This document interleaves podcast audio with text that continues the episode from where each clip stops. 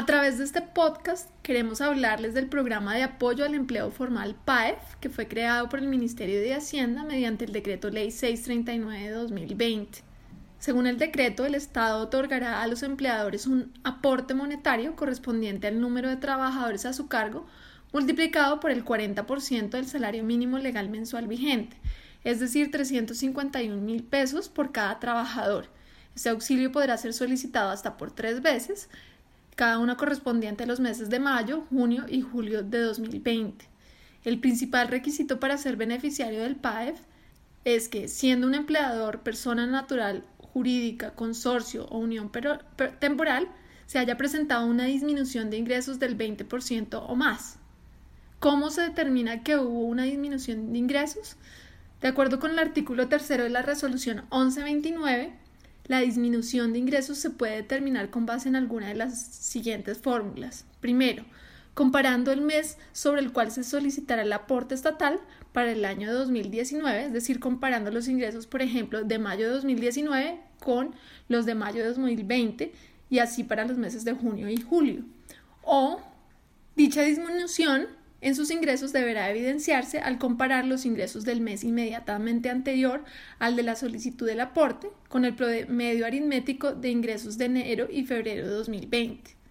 ¿Qué otros requisitos hay que tener en cuenta?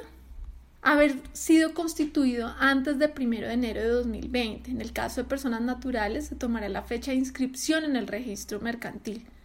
Tener el registro mercantil renovado al menos en el año 2019 certificar la disminución de ingresos igual o superior al 20% de la que hablábamos anteriormente, no haber recibido el aporte estatal con anterioridad ni en total más de tres meses en los meses de mayo, junio y julio de 2020, no haber sido obligado a restituir el aporte, ya sea porque se compruebe que al momento de postularse no cumplía con los requisitos, que se compruebe que hubo falsedad en los documentos presentados para acreditar los requisitos o no haber cumplido con el pago de nómina del mes de abril de 2020. También es necesario contar con un producto de depósito en una entidad financiera vigilada por la Superintendencia Financiera. Ahora, ¿cómo debo establecer el número de trabajadores para efectos del PAEF? Según el decreto 677, se debe tener en cuenta lo siguiente. El empleador debe tomar como base los trabajadores reflejados en la pila inmediatamente anterior al mes en el que se solicita el aporte, el empleador debe haber cotizado el mes completo. Los trabajadores que se contabilicen deben estar afiliados a los subsistemas que les apliquen. Solo se pueden reportar los trabajadores cuyo IBC sea al menos del el salario mínimo. Deben excluirse aquellos trabajadores cuyos contratos hayan estado suspendidos en el mes anterior. Los trabajadores no pueden ser menos del 80% de los trabajadores reportados en el PILA de febrero de 2020 el total de trabajadores sobre los que se solicita el aporte no debe ser mayor al 100% de los trabajadores del mes de febrero de 2020. Un mismo trabajador no puede haberse tenido en cuenta para el cálculo de otro empleador. Si bien el decreto no menciona nada en relación con, con, las trabajadoras en licencia de maternidad y los trabajadores en incapacidad, es importante señalar que esos trabajadores tampoco deberán tenerse en cuenta para efectos del PAEB. Lo anterior toda vez que en el pago de estos trabajadores no proviene del empleador, sino de la EPS o la ARL. Así será importante definir un criterio en relación con la cantidad de días de incapacidad a partir de los cuales el empleador no se tendrá en cuenta para el respectivo aporte.